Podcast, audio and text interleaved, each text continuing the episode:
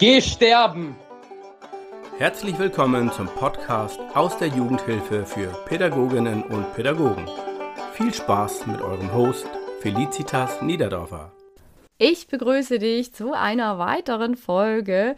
Ja, und heute geht es mal um was anderes als die stationäre Jugendhilfe. Denn dieser Podcast ist ja aus der stationären Jugendhilfe für pädagogische Fachkräfte.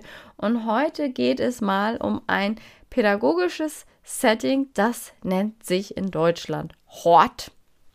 Ist irgendwie ein, ein hartes, komisches, kurzes Wort, wie ich finde. Es bezieht sich auf die Klassenstufe 1 bis 4 und die Betreuung dieser Kinder in Klassenstufe 1 bis 4 am Nachmittag nach der Schule.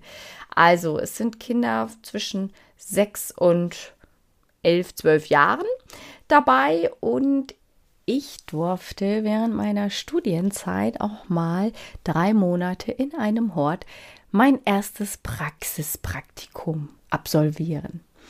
Ja, das war in Dänemark. Wer mich ein bisschen genauer kennt, der weiß, dass ich in Dänemark studiert habe. Und dort ist die Pädagogik ziemlich weit vorangeschritten. Also auch damals war das schon so, dass Dänemark ein bisschen einen Vorsprung hatte.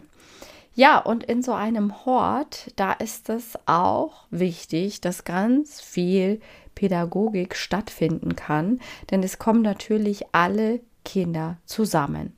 Kinder, die ganz unterschiedlich kognitiv stark oder schwach sind und genauso was die Sozialkompetenzen betrifft, die kommen alle zusammen. Eigentlich kannst du dir vorstellen, ein Hort ist über Stunden das, was du auf dem Schulhof erlebst. In der Pause, während du 10, 15 Minuten einfach mal auf einen Schulhof schaust und das, was du hörst, was du siehst, was du wahrnimmst, hast du über Stunden am Nachmittag, Mittag, Nachmittag in einem Hort. Und das gilt es zu bewältigen, das gilt es zu strukturieren und auch hier steht es natürlich im Fokus, Entwicklungsprozesse einzuleiten und es erfordert natürlich ganz immens viel Struktur. Wenn du dir jetzt vorstellst, du stehst da auf diesem Pausenhof und all die Kinder in ihren Unterschiedlichkeiten, in ihren, ihrer unterschiedlichen Altersstufe, unterschiedliche Geschlechter, unterschiedliche Sozialkompetenzen, unterschiedliche Frustrationstoleranzgrenzen. Ja, und das musst du alles unter einen Hut kriegen. Denn in so einem Hort ist es ja auch so, dass freie Strukturen dort auch gelten in so einem Haus. Also die, es ist ja nicht in einem Kindergarten oder in einem Kita-ähnlichen Setting, wo es Gruppen dann gibt oder Kohorten oder sonstiges, sondern die Kinder können sich frei bewegen und kommt dann eher der offenen Kinder- und Jugendarbeit ein bisschen gleich, so ein Hortsystem. Aber da ist natürlich auch die Pädagogik enorm groß geschrieben, denn es ist ja auch ein Angebot, ein Betreuungsangebot für Eltern, oftmals auch gefördert. Und das muss natürlich Hand und Fuß haben. Es ist nicht einfach nur, ja, die Kinder kommen und werden dann, äh, da ist jemand da, der nach denen guckt, so sollte ein Hort nicht sein, sondern das muss schon alles Hand und Fuß haben. Und da sollen auch pädagogische Angebote und pädagogische Prozesse stattfinden können. Damit das möglich ist, braucht es in einem Hort pädagogische Fachkräfte, die Lust haben auf Action, die Lust haben auf Lautstärke, die flexibel sind, die ganz viele tolle kreative Talente haben und die Lust haben, diese Talente in Zusammenarbeit oder in Prozessen mit Kindern auszuleben. Dann bist du im Hort genau richtig. Selbstverständlich musst du auch Lust haben auf die Arbeitszeiten, die sich ja meistens in den Nachmittag strecken bis zu ja, 17 Uhr kann das dann auch gehen, also dass ein Haus bis 17 Uhr geöffnet hat. Das ist nicht ungewöhnlich.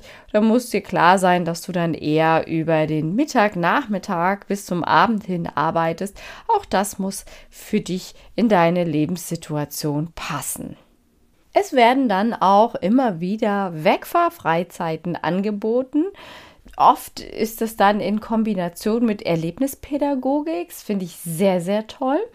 Und ja, das sind manchmal Pfingstfreizeiten oder es ist zum Herbst hin über die Herbstferien, dass dort dann eine Freizeit angeboten wird.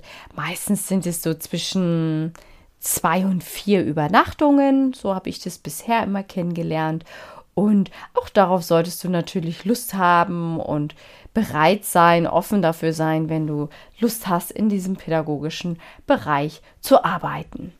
Was mir damals in der Zeit, als ich dort gearbeitet habe, total positiv aufgefallen ist, ist, dass man selber ja auch jeden Tag unterschiedlich aufgelegt ist. Ich habe mal bessere und mal schlechtere Tage.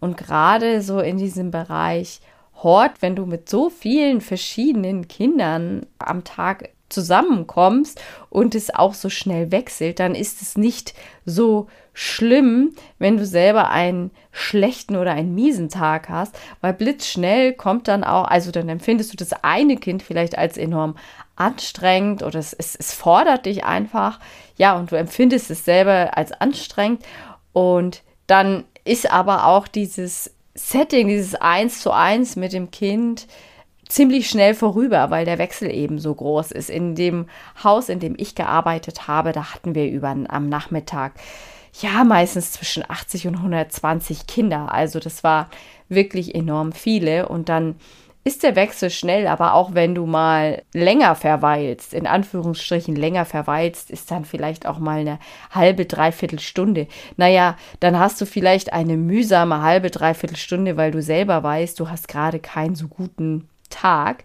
Aber auch das geht vorüber. Es ist dann nicht der ganze Arbeitstag mühsam und schwierig.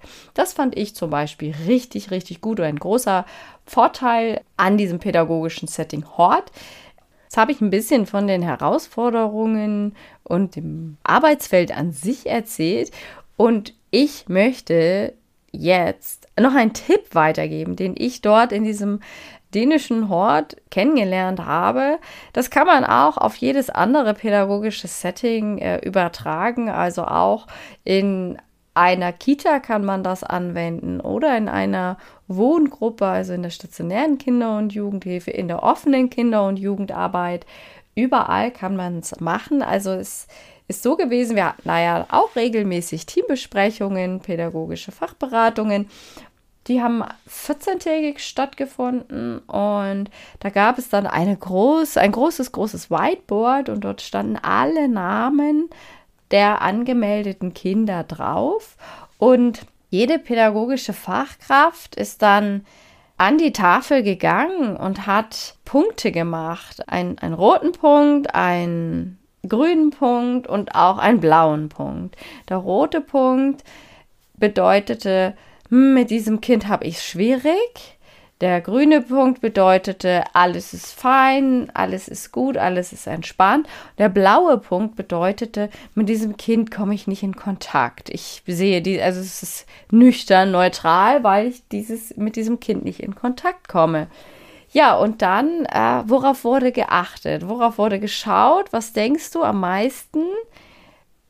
Manche würden jetzt sagen, auf die roten Punkte natürlich, die Kinder, die Probleme machen. Nein, es ist ganz normal, dass es auch Kinder gibt, die uns fordern, die uns pädagogische Fachkräfte fordern. Aber besonderen Fokus setzen wir auf die Kinder, die wir nicht sehen. Es waren die blauen Punkte, die im Vordergrund standen.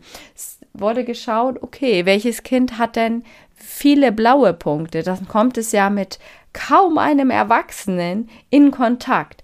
Und genau da wurde angesetzt. Fand ich jetzt ganz, ganz enorm toll. Es hat mich sehr bereichert an Wissen, an Erfahrung, schon gleich zu Beginn meines Studiums, diesen Ansatz so über drei Monate zu verinnerlichen, dass es oftmals die unscheinbaren Kinder sind, die, die uns nicht auffallen, die dann aber eine extra Zuwendung oder eine extra Portion Zuwendung brauchen. Jetzt kommt ein großes Shoutout für alle pädagogischen Fachkräfte, die in einem Hort oder in einer Nachmittagsbetreuung, so wird es ja auch manchmal genannt, arbeiten. Denn Die stationäre Kinder- und Jugendhilfe hat ja eher einen schlechten Ruf, was mich sehr ärgert und mit dem ich ein bisschen zu strugglen habe. Aber der Hort hat einfach keinen schlechten Ruf, aber einen Ruf, der dem den Herausforderungen nicht gerecht wird. Ja, es ist so ein bisschen so, wie ich am Anfang der Folge mal geschildert hatte. Es ist nicht so, dass es einfach nur heißt, ja, die Kinder, die kommen da auf ein Gelände und es sind dann eben erwachsene Ansprechpersonen dort vor Ort. So ist es nicht.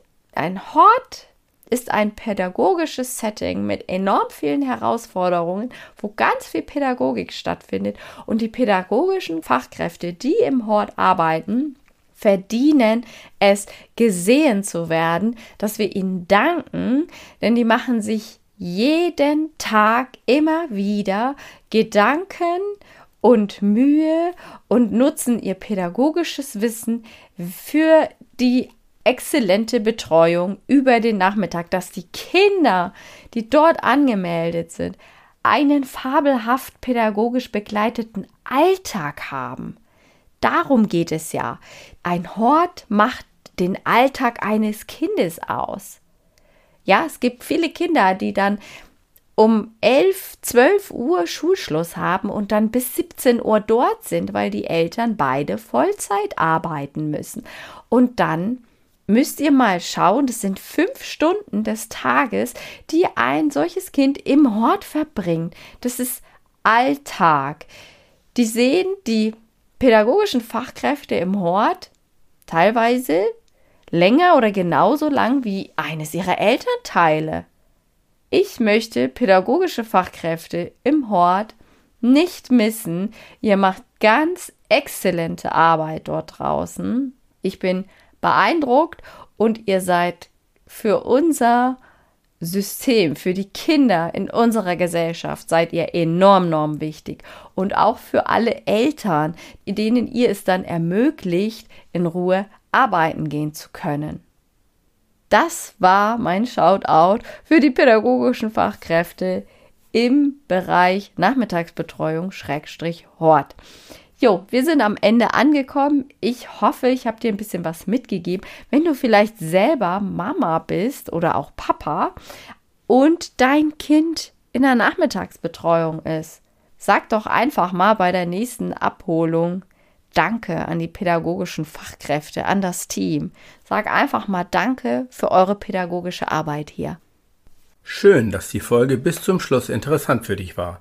Mehr Jugendhilfe-Content von Felicitas gibt es auf Insta unter felicitas.niederdorfer und im Newsletter Game Changer Post.